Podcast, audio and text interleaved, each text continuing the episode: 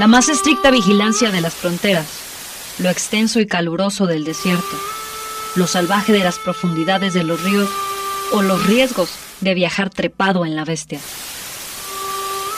Nunca han sido, ni serán, obstáculos para el migrante. Decidido a buscar una mejor calidad de vida para su familia. Rumbo al norte.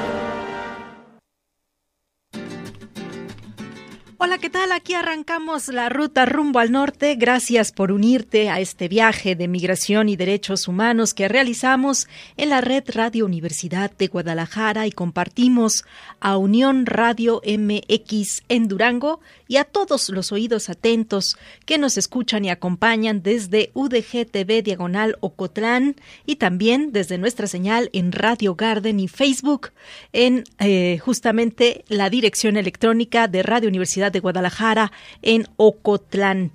Soy Claudia Alejandra Contreras Navarro, Leticia Hernández Vega, Diego Ochoa y Fernanda Limón me acompañan en la coproducción de este espacio. En el control operativo se encuentran mis compañeros Diego Ochoa y Alejandra Cervantes, quien estará tomando los controles operativos a partir de esta emisión. Estamos todos y todas pendientes de tus mensajes en las líneas 800-633-8100, la ADA Nacional Gratuita, y el 92-560-19 en cabina para quienes nos sintonizan desde Ocotlán, Jamay y Poncitlán, Jalisco. Les saludamos y agradecemos que nos acompañen y participen con nosotras en este diálogo circular.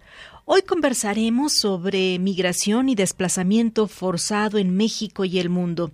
Para este episodio hemos decidido recuperar voces y comentarios de académicos, de funcionarios, de activistas nacionales e internacionales, quienes compartieron recientemente sus experiencias y su conocimiento sobre estos temas desde sus muy diferentes trincheras en la Cátedra de Migración Internacional Forzada, Inclusión y Derechos que organiza el Centro Universitario de Ciencias Económico-Administrativas de la Universidad de Guadalajara. Desde luego también tendremos música y mucho más. Comencemos por destacar que la migración y el desplazamiento forzado presentan características significativas no solo en México, sino en el resto del mundo.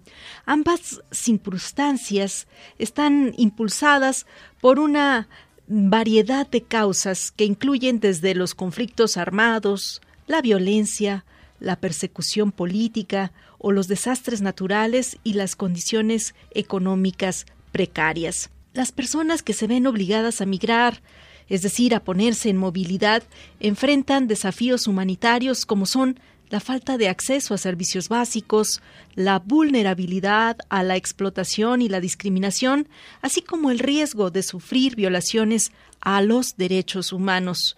Por otro lado, a nivel mundial, la crisis de refugiados sigue siendo una preocupación latente e importante. Los conflictos que vivimos en diversas partes del mundo han generado grandes flujos de refugiados. A esto sumamos los desplazamientos internos y transfronterizos motivados porque las personas se ven forzadas a salir de sus hogares, a abandonarlos debido a conflictos, a violencia o desastres naturales. Desde luego, todo esto genera desafíos muy relevantes para los distintos gobiernos de países, tanto de salida como de destino. Escuchemos a Andrew Seeley, presidente del Instituto de Políticas de Migración desde 2017 y también quien preside el Consejo de la Administración de este Instituto de Políticas de Migración en Europa, quien fundó además el Instituto de México del Centro. Yo creo que estamos en un mundo en que estamos viendo más migración forzada ahora que nunca, pero no porque los números son más grandes, aunque parecen serlo. Lo que ha cambiado son nuestras normas frente a la migración forzada. No entendemos cada vez más que hay múltiples razones para reconocer que alguien necesita protección internacional. Eso es positivo, eso es bastante positivo que hemos ampliado los criterios uh, de facto, ¿no? Y eso ha generado dos dos resultados que hay que analizar. Uno es que estamos viendo en países aledaños a los lugares de donde huyen los migrantes forzados, estamos viendo innovación en cómo los países lo reciben. Antes la cuestión era a través del refugio, cada vez más estamos viendo experimentación en medidas de protección temporal, lo vemos con los ucranianos en Europa, en muchas partes de América Latina con los venezolanos, en Turquía con los sirios, las tres crisis más grandes de los últimos de una década, ¿no? De hecho, se han resuelto más que nada con medidas temporales migratorias más que con el refugio. Estamos viendo también el uso de visas tradicionales, visas ordinarias, acuerdos de movilidad humana y de residencia en zonas específicas. Entonces hay mucha innovación, pero también hay que interrogar esas medidas. Hay, que reconocer que es muy positivo porque estas medidas son políticamente factibles en muchos casos y además son ágiles y ayudan mucho cuando el sistema de asilo no está al tanto de las necesidades del momento, pero también tienen debilidades, ¿no? Sobre todo de la temporalidad y sobre todo también la falta de protección de no reformont. Entonces, habría que, que, pensar seriamente en cómo ir puliendo, mejorando estos instrumentos. Por otro lado, en algunos países de destino, sobre todo los países desarrollados, Europa, Estados Unidos, Canadá, estamos viendo aumento en el número de personas, pero exponencial número de personas usando el sistema de asilo. Y eso es en parte por el incremento en quien incluimos como desplazados, pero parte también porque hay cambios demográficos y de mercado laboral que están llevando a que la gente migre hacia sus países en mayores números y no hay otros canales legales. Entonces el sistema de asilo se vuelve el único punto de entrada a esos países. Y entonces ahí sí hay que interrogar por un lado, cómo mejoramos los sistemas de asilo, cómo los agilizamos para que se tomen decisiones en meses y no en años, condiciones que generan confianza a la, a la sociedad receptora, igual que justicia para los solicitantes, y también cómo se generan otros canales legales paralelos para los que no son desplazados, pero no tienen otra forma de llegar, que les está llamando la economía del país destino y no tiene otra forma de llegar. Entonces el sistema de, asilo se vuelve el, único punto de entrada. ¿no? El peligro de no hacerlo y no tomarlo en serio es lo que vemos ahorita en Holanda. Colapso en gobierno, surgimiento de un posible gobierno, el futuro muy escéptico del asilo. Y hemos visto cosas paralelas por lo menos demandas paralelas en otros países, incluyendo Estados Unidos, ¿no? Entonces, tenemos un peligro si no vemos formas de generar otros canales legales, ir haciendo más eficientes los sistemas de asilo, de perder los sistemas de asilo a largo plazo. Creo que hay mucha innovación en este momento, hay muchas posibilidades y es positivo que estamos expandiendo las definiciones y al mismo tiempo nos está generando en un mundo en movimiento también algunas situaciones que nos deben causar preocupación y urgencia empezar cuál es el régimen, formas de la protección humanitaria al futuro. Creo que hay grandes posibilidades, grandes oportunidades, pero también grandes preocupaciones y peligros en el camino. Les saludo con mucho respeto y muchas gracias.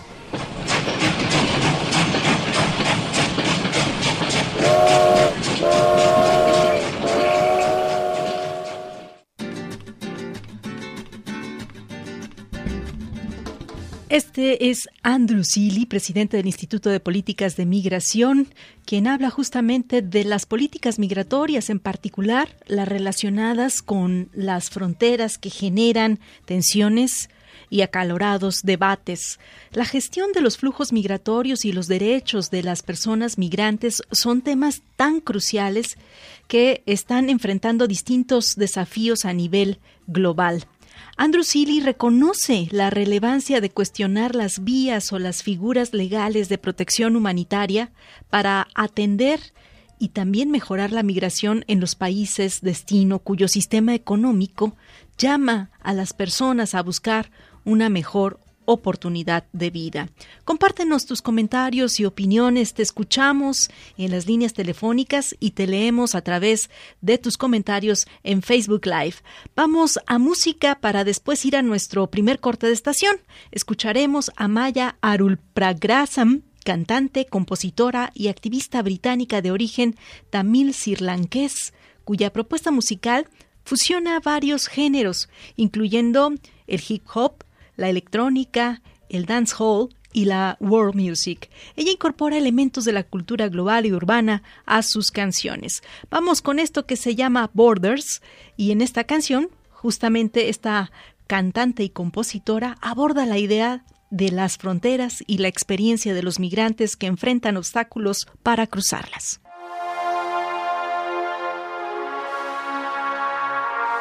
Freedom, where's your freedom? This one needs a brand new freedom. Weed and the key, weed and the key into life. Let's beat them. Weed them smartphones don't beat them.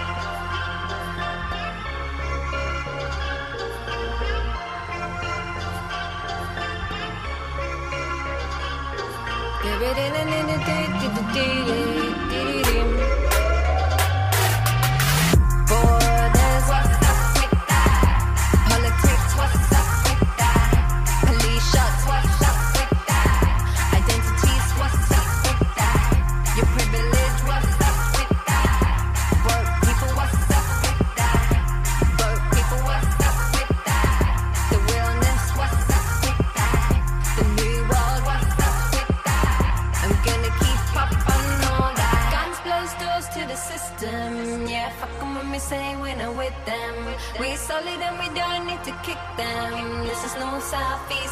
Boston.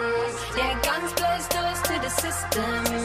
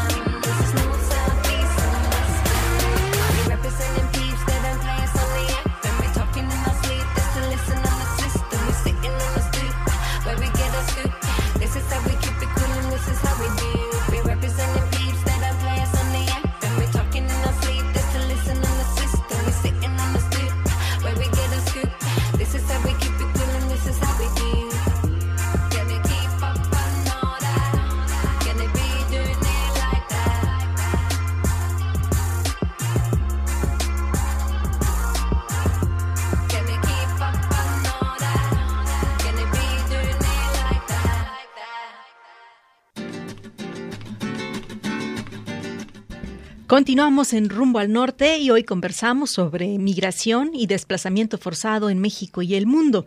Los impactos sociales y económicos de la migración también son significativos en las sociedades receptoras. Las comunidades de acogida y los países de origen buscan equilibrar los beneficios y desafíos asociados con la migración. Escuchemos ahora el caso de México que nos comparte Andrés Alfonso Ramírez Silva, coordinador general de la Comisión Mexicana para Ayuda a Refugiados, la Comar. abandonar tu país de origen, muchas ocasiones en un desplazamiento forzado interno de varias y reiteradas ocasiones antes de perder la patria, porque solamente quien ha estado en esa situación sabe de mejor manera lo que es perder la patria, es una cosa verdaderamente atroz, terrible, y que muchas ocasiones las personas tuvieron que desplazarse hasta cuatro y cinco veces para poder después haber tenido un itinerario terrible y llegar finalmente a su país de destino, que muchas veces tampoco es el país de destino, sino es un país de tránsito, como en mucho es el caso de México. Y justamente uno de los principales retos a los que nosotros nos enfrentamos es que tenemos que lidiar con un complejo panorama muy distinto de lo que históricamente se dio en México con respecto de que nosotros atendíamos a, quienes venían como refugiados y eran refugiados y no pensaban en ir a otro país. Tenemos históricamente tres grandes oleadas que precedieron la oleada actual, como la oleada de la guerra civil en España y, la persecución franquista a fines de, de, la década de los 30, cuando los refugiados españoles llegaron, eran refugiados españoles, querían venir a México, querían ser refugiados en México y se quedaban en México. E incluso llegaron a venir de los Estados Unidos a México como refugiados españoles en México. No era un planteamiento el decir de los refugiados españoles, ahora me quiero ir a los Estados Unidos. No era un problema en nosotros estar lidiando para ver si algunas de estas personas lo que querían era ir a Estados Unidos y no a México y que utilizaran a México simplemente como tránsito o plataforma de tránsito hacia los Estados Unidos. Lo mismo pasó en la década de los 70 cuando se opera el famoso Plan Cóndor en todo el sur de América y se imponen una gran cantidad de dictaduras en, el cono sur sobre todo, y que llegan a México una gran cantidad, sobre todo de intelectuales, académicos, profesores, muchos de nosotros tuvimos esa formación, y llegan exiliados a México y se quedan en México y no quieren estar más que en México. La década de los 80 pasó lo mismo con los refugiados guatemaltecos. Es más, los refugiados guatemaltecos ni siquiera querían salir del sur, se quedaban circunscritos únicamente en la geografía de Chiapas y fue un gran problema el reubicarlos a Campeche y Quintana Roo. Es más, por más esfuerzos que se hizo para hacer esa reubicación en el 84 y el 85, lo único que se logró persuadir fue un poco más del 40% para que se fueran a Campeche y Quintana Roo, porque la gran mayoría querían quedar solo en Chiapas. ¿Cuál es el gran reto? El gran reto que tenemos ahora es muy distinto porque hoy nos encontramos con un torrente migratorio que se expresa a través de flujos mixtos y que implica que una buena cantidad de las personas que llegan no quieren quedarse en México. Esto no quiere decir que no tengamos ya en México de nueva cuenta un país de destino, pero quiero ser muy claro, un país de destino que está mezclado con lo que siempre ha sido un país de tránsito. Y ese país de destino significa que hay una minoría de personas que sí se quieren quedar en México, que sí quieren ser refugiados en México. En ninguna manera estoy diciendo yo que es una minoría de personas que vengan en condiciones de perfil de refugiados. No, el perfil de refugiados es muy grande, pero muchas de estas personas no quieren ser refugiados en México, quieren ser refugiados en los Estados Unidos. Sin embargo, nosotros en la Comar los tenemos que atender, ese es el gran reto, tenemos que atender a todos los que pasen por la Comar y muchos de los que pasan no necesariamente quieren ser refugiados, por un lado, y menos aún ser necesariamente refugiados en México. Tenemos que lidiar con ellos, porque son personas como cualquier persona, es legítimo lo que están haciendo, por algo es que salieron, no salieron por gusto, salieron por necesidad, por razones de lo más diverso, por razones económicas, es una razón, una razón muy importante y a veces la línea divisoria entre que es un causal económico y un causal diferente no es tan fácil de adivinar o de esclarecer y es legítimo, pero claramente en la Convención de Refugiados del 51 y su protocolo del 67 y en la normativa jurídica de México no está establecido como un causal para que la persona sea reconocida como refugiada. Sin embargo, nosotros los tenemos que atender. Y llegan también muchas personas que sí tienen, decía yo anteriormente, un perfil de refugiados, pero que no quieren ser refugiados en México. También los tenemos que atender y nos encontramos con que hay una enorme tasa de abandono en cualquiera de las etapas del procedimiento.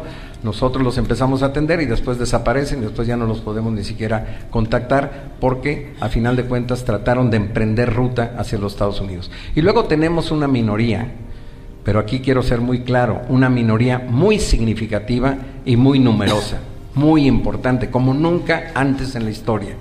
Pero es una minoría, porque todo finalmente es un tema relativo, una minoría de personas que sí tienen el perfil de refugiados, que sí se quieren quedar en México y que son refugiados.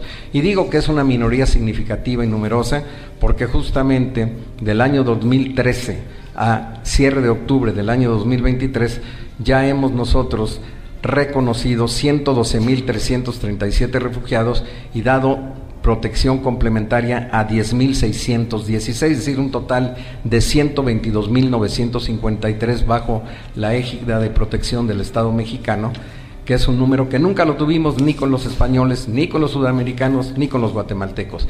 Y que de este número que va del 13 al octubre del 2023, el 86% han sido ya sea reconocidos o brindados la protección complementaria bajo esta administración. Es decir, es un número grande, pero sobre todo está circunscrito fundamentalmente a estos últimos cuatro años, once meses en que estamos nosotros acá en la Comar.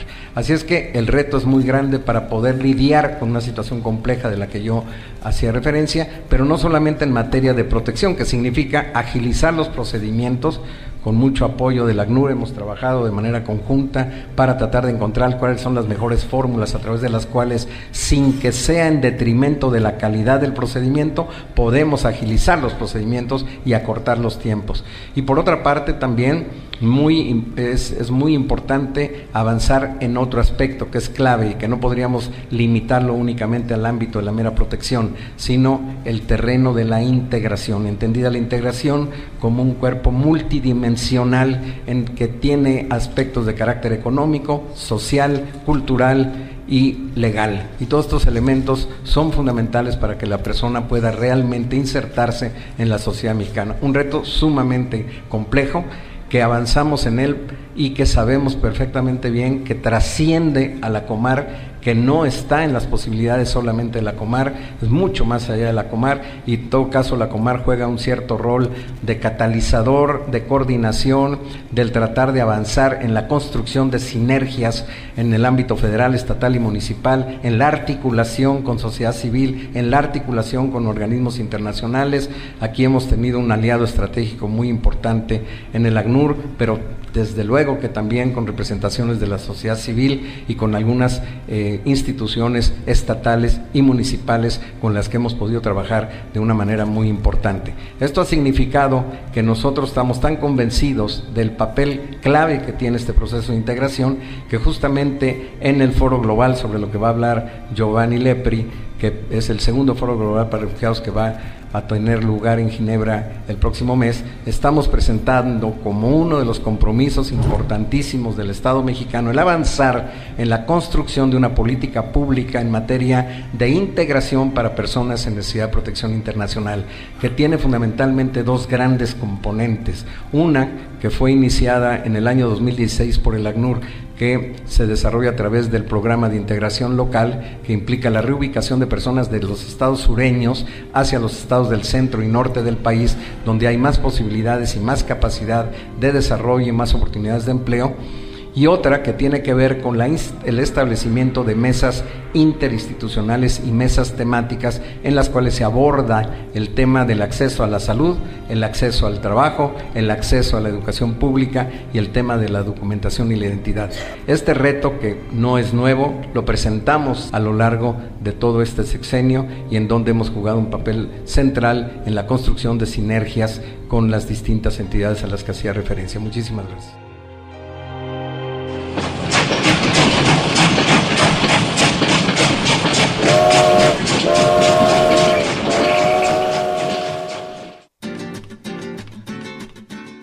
La voz de Andrés Ramírez, quien trabajó por más de 25 años en la oficina del Alto Comisionado de las Naciones Unidas para los Refugiados. También fue oficial de campo, representante regional en Tanzania, en Costa Rica, en Haití, en Venezuela, Brasil, Afganistán y el Ecuador, y hoy justamente es el coordinador general de la Comisión Mexicana para Ayuda a Refugiados. Para comprender la dimensión de la movilidad humana en nuestro país, te compartimos las cifras actualizadas de lo que ya compartía hace unos momentos Andrés Alfonso Ramírez. Del 2013 al cierre de diciembre de 2023, la Comar reconoció a 115.410 personas como refugiados. y otorgó protección complementaria a 10.805 personas más. Es decir, en total hablamos de 126.215 personas bajo la protección del Estado mexicano. Este es lo equivalente más o menos a la población que reside en Ocotlán, Jalisco. Es básicamente toda la población que reside en este municipio. Y en general, eh, de, este, de esta cifra, bueno, pues estamos hablando de el 71.5% de las resoluciones sustantivas de Comar. Se preguntarán ustedes, ¿quiénes son los solicitantes de refugio en México? Bueno, pues les contamos que las personas refugiadas son provenientes de Haití y Cuba, quienes aumentaron esta solicitud respecto de las personas provenientes de Honduras, Salvador y Guatemala. De 20.2% que representaban en el 2019 respecto del 60.97 de los centroamericanos, las personas provenientes de Haití y Cuba incrementaron a 44.4% en el 2023 respecto al 38.42% de los solicitantes de refugio provenientes de Centroamérica. Estos datos bueno, pues nos ponen de manifiesto lo que ya comentábamos al inicio de esta conversación. Las personas se ven obligadas a migrar por la falta de acceso a servicios básicos, por enfrentar cotidianamente condiciones de vulnerabilidad, por estar sometidas y sometidos a la explotación, a la discriminación, entre otras violaciones graves a los derechos humanos. Hoy estamos conversando sobre migración y desplazamiento forzado en México y el mundo. Hemos recuperado las voces de distintos actores involucrados en estos temas desde la academia, el servicio público y el activismo, reunidos ellos en la Cátedra de Migración Internacional Forzada, Inclusión y Derechos que organiza el Centro Universitario de Ciencias Económico-Administrativas de nuestra casa de estudio, la Universidad de Guadalajara. Ahora te invito a escuchar a Giovanni Lepri, representante adjunto de la Agencia de la ONU para los Refugiados, la ACNUR, en México, quien nos ofrece un panorama global sobre la movilidad humana y las condiciones adversas que están enfrentando.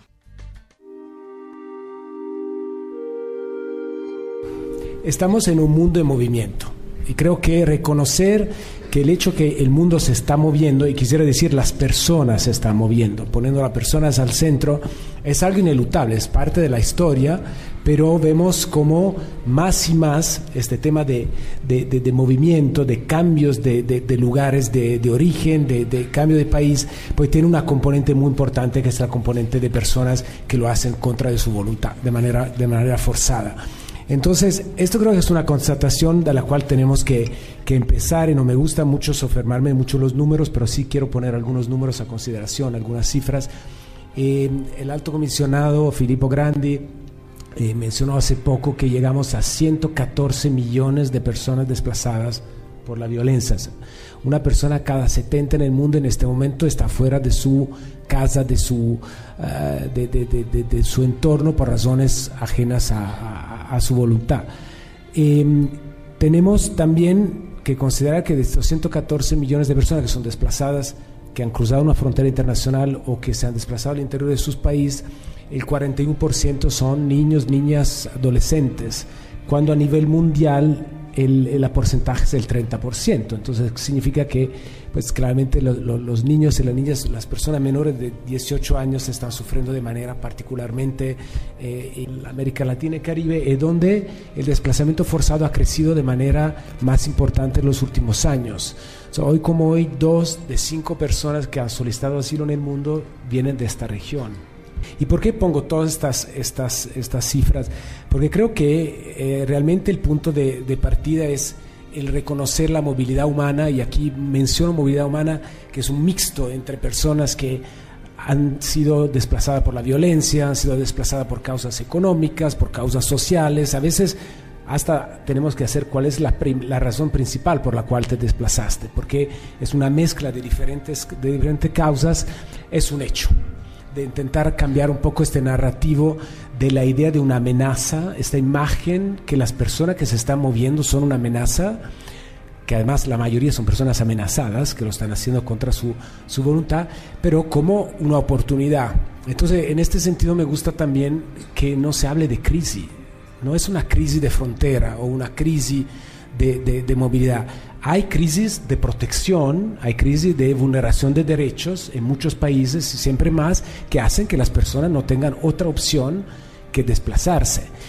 Y un poco se vuelve una crisis eh, eh, dependiendo de cómo los estados y las regiones responden a estos fenómenos que se están dando. Y creo que México y, y esta región está en un momento momento crucial en lograr transformar esta parte de lo que puede ser la contribución, la riqueza que viene de la movilidad humana, como algo que hace parte de sus políticas públicas, que hace parte de sus de manera de manejar sus territorios o con más un tema de rechazo, de cierre, de, digamos de, evitar que el extranjero pueda acceder al territorio. creo que estamos en un momento importante porque el debate es muy fuerte el debate es muy fuerte y el debate en este momento hace que en muchos casos el tema de la movilidad humana se vuelva el tema principal en las campañas políticas, se vuelva el, tema principal en las agendas. Si ustedes ven las últimas agendas de los últimos eventos regionales de alto nivel, que sea la declaración, el Summit de las Américas y la consecuente declaración de Los Ángeles, que sea el, los últimos eventos de, la, de, lo que se fue el summit o el encuentro de Palenque hace poco, pasando por muchos otros, el tema de la movilidad humana siempre es, eh, es al centro.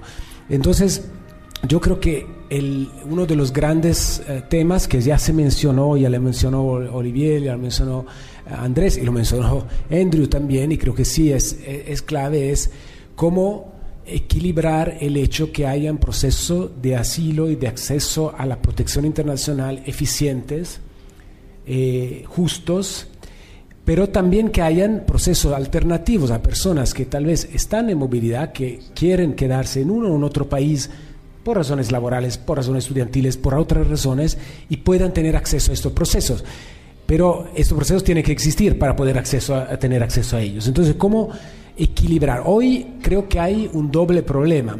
De un lado, los sistemas de asilos en general están sobrecargados, subfinanciados y con subcapacitados y entonces no logran responder de manera realmente eficiente y justa a las personas, a la necesidad de las personas que quieren ser refugiadas o son que son refugiadas y que se quieren quedar con protección en un país. Es muchas veces las alternativas o no existen o son muy difíciles de, acceder. Entonces creo que esto es un primer, un primer punto importante. Creo que eh, el análisis o la discusión de fronteras, eh, las fronteras en este momento de todo el continente están en una manera o en la otra involucradas en este, en este discurso de cómo, de cómo poderlo eh, manejar. Y creo que es muy importante que se mantenga un acceso territorial en frontera de personas que necesitan protección internacional. ¿Y por qué lo quiero, me quiero referir a este punto en particular? Porque de nuevo estamos frente a una, digamos, a dos alternativas. Una, que alguien que necesita protección y quiera, por ejemplo, acceder como refugiado a Estados Unidos, hagamos un ejemplo, pueda hacer su solicitud de asilo en otro país que lo puedas hacer, en, Guatemala o lo puedes hacer en, Costa Rica o lo puedes hacer en, otro país. Y eso está bien, porque de un lado permite evitar estos viajes dramáticos. El 70% de las mujeres entrevistadas han sido o, en el peor de los casos, violadas o han subido acoso sexual durante sus trayectos en, estos caminos el más dramático es en la famosa selva de Darién entre, entre Colombia y Panamá, pero todos los trayectos, todos los caminos, sobre todo irregulares, son muy peligrosos y particularmente son peligrosos por las, por las mujeres, pero son peligrosos para todos. Entonces, tener mecanismos de acceso a la protección desde más cerca posible del lugar de expulsión es positivo. Sin embargo, no es para todos. Hay personas que ni saben que estos mecanismos existen. Estos mecanismos todavía son muy pequeños respecto a la magnitud de las personas en, movilidad o hay personas que simplemente no tienen las características para poder aplicar. Entonces, que el asilo territorial, o sea, quien no puede tener este tipo de acceso a este tipo de, de proceso, llegue a una frontera, que su caso sea analizado primero que pueda acceder al país y que su caso sea analizado de manera justa, de manera eficaz, es, es, fundamental. México sí es un país donde la integración, y aquí tenemos varios socios con los cuales estamos trabajando, el tema es posible. Personas refugiadas que pueden hacer su segunda vida, tener su segunda casa en México, sentirse parte de la sociedad mexicana, es posible, entonces lo tenemos que aprovechar siempre más. No vamos tan mal en buscar una respuesta, unas soluciones, que tienen que ser regionales, bueno, tienen que ser globales, pero tienen que ser regionales a niveles de cuáles son estos posibles canales de soluciones. Hay la parte de protección, hay también todo el tema laboral, de intercambios, de movilidad laboral que permita a personas extranjeras de poder insertarse en un país, rehacer su vida y tener una segunda oportunidad. Si hay posibilidades. México es un país que ha demostrado de ser un país que es capaz de acoger, es capaz de recibir, es capaz de integrar personas en, movilidad. Ahora el desafío es más grande, la frontera, sí hay fronteras y fronteras, pero la frontera es en México, Estados Unidos, es una frontera de más de 3.000 kilómetros, es la frontera, un poco podemos decir, entre Estados Unidos y el resto del mundo. Entonces yo creo que los desafíos son mayúsculos, pero las opciones, las posibilidades también son mayúsculas. Y no olvidemos que México es la quinceava economía del mundo, es una economía que está creciendo, que tiene mucha necesidad de mano de obra, sin tocar el tema del nearshoring. Ayer alguien decía que probablemente solo el nearshoring va a crear un millón cien mil nuevos puestos de, trabajo. Y alguien otro me decía que actualmente se calculan que hay más o menos dos millones de vacantes. Lo que diríamos que México puede tener tres millones de vacantes. Y hoy como hoy, las personas refugiadas en movilidad, migrantes que llegan a México, bueno, seguramente pues podrían llenar parte de este, de este, de este espacio.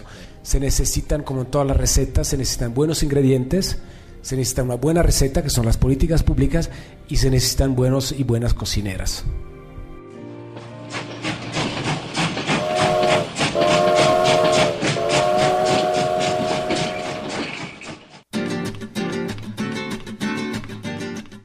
Escuchamos a Giovanni Lepri de eh, la Agencia de la ONU para los Refugiados, ACNUR, es el representante adjunto en México, quien inició su colaboración en 1999 en la ACNUR. Desde entonces ha ocupado varios puestos en la organización en la República Democrática del Congo, en Chad, en Sudán, en Mozambique, en Colombia, en Italia y en Grecia. Estudió la maestría en políticas públicas de la Universidad de Londres y asistió a la Escuela de Migraciones Forzadas de la Universidad de Oxford. Comenzó su carrera con las Naciones Unidas en Nueva York, en el Departamento de Asuntos Sociales y Económicos, y después se unió al Programa Mundial de Alimentos en Honduras. Bueno, de Giovanni Lepri destacamos justamente esta declaración. La migración y los desplazamientos forzados no deben verse como una crisis. La crisis está justamente en la falta de políticas públicas de protección. Esa es la idea que queremos destacar hoy. Hoy abordamos puntualmente migración y desplazamiento forzado en México y el mundo. Ambos temas muy amplios y complejos que intentamos sintetizar con las participaciones y las experiencias de profesionales que atienden en nuestro país y en el mundo estos relevantes desafíos. Cada uno desde sus experiencias y espacios destacaron la urgencia de la cooperación internacional y la suma pues de esfuerzos de los distintos países involucrados en la movilidad humana para abordar las causas fundamentales de la migración. Desde luego no obviamos el papel trascendental de los distintos organismos internacionales, las organizaciones no gubernamentales que desempeñan un papel crucial en la provisión de asistencia humanitaria y la defensa de los derechos de las personas migrantes. Hoy, sin embargo, reconocemos que están rebasados todos ellos para atender la demanda que enfrentan derivada pues de la burocracia, la demora, la falta de capacitación del personal en las oficinas públicas para atender a las personas en condición de movilidad en México, en Latinoamérica y en el mundo. Hay mucho más que nos queda pendiente para abordar este tema. Sin embargo, Esperamos que este sea un primer acercamiento para comprender y sobre todo para sensibilizarnos sobre la migración y el desplazamiento forzado. Ahora te invito a escuchar la participación editorial de la doctora Leticia Hernández Vega, quien habla sobre las duras condiciones climáticas que viven los migrantes varados en la frontera norte de nuestro país. ¿Qué tal? ¿Cómo le va? ¿Cómo lo trata este 2024? Un gusto viajar juntos rumbo al norte. Hoy quiero comentar, a propósito de este inicio de año, sobre la complicada situación climática que están padeciendo las personas en movilidad, varadas tanto en la frontera sur de Estados Unidos como en distintas ciudades de México. Recordemos que en diciembre del año pasado, desde este espacio, lanzamos un llamado a la población en general a brindar apoyo alimenticio principalmente para todas las personas que pasarían las fiestas decembrinas en los albergues y refugios para migrantes. A casi un mes de este llamado, le comento que el problema se ha agravado debido a la situación climática que azota la mayor parte del territorio mexicano y norteamericano. Lluvia, ráfagas de viento frío y bajas temperaturas son las condiciones climáticas que enfrentan actualmente los migrantes varados en territorio mexicano. A la fecha, tan solo en la ciudad de Reynosa, Tamaulipas, se han reportado al menos 300 personas durmiendo al aire libre en improvisadas tiendas de campaña. Grupos más pequeños de personas se localizan en las márgenes del río Bravo en Ciudad Juárez, Chihuahua, envueltos en cobijas y material térmico, esperando la oportunidad de cruzar el río. Otros grupos más han detenido su marcha en alguna ciudad del interior del territorio mexicano, cercana a las vías del tren, debido a la imposibilidad de viajar en los vagones al aire libre, como en el caso de los migrantes originarios de Venezuela y Guatemala, varados en la ciudad de Torreón, Coahuila, quienes duermen en los atrios de las iglesias cubriéndose con bolsas de plástico y cartón. Estas condiciones climáticas han empeorado la ya de por sí frágil salud de los migrantes, quienes llegan a recibir atención médica padeciendo graves enfermedades respiratorias, gastrointestinales y lesiones cutáneas. Entre las acciones que se han implementado en las distintas ciudades por parte de autoridades locales, protección civil, Cruz Roja, ONGs, voluntarios y congregaciones religiosas, se encuentran la habilitación de albergues temporales, distribución de cobijas y alimentos calientes y atención médica. Ante este escenario que vive la población en movimiento, nuevamente desde este espacio lanzamos un llamado para apoyar con lo que usted pueda a esta población en condición de vulnerabilidad, acercándose ya sea a las instancias mencionadas con anterioridad o haciéndolo de manera directa. Hasta aquí mi comentario. Le invito a visitar nuestra página de Facebook Rumbo al Norte. Hasta la próxima.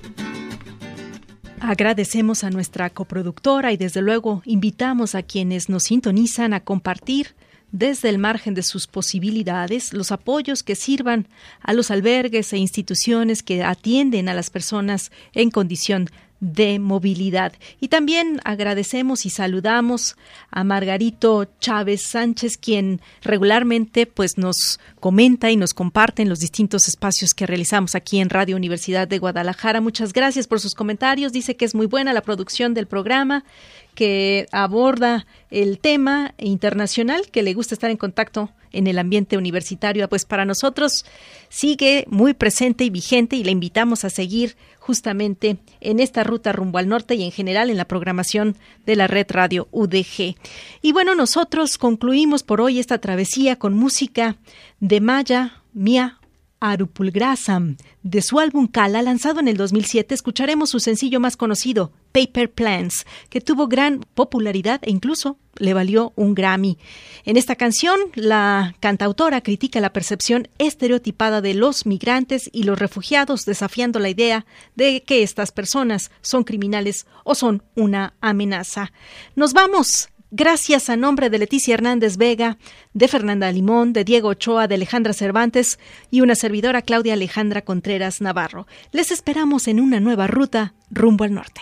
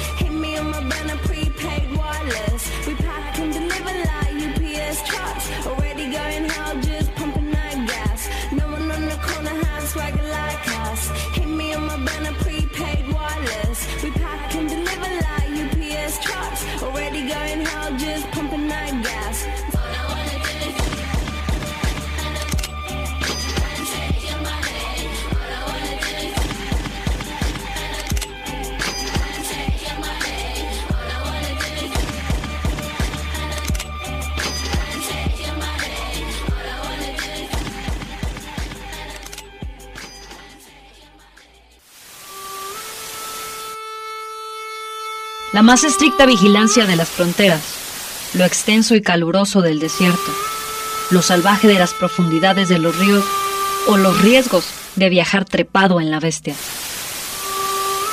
Nunca han sido, ni serán, obstáculos para el migrante. Decidido a buscar una mejor calidad de vida para su familia. Rumbo al norte.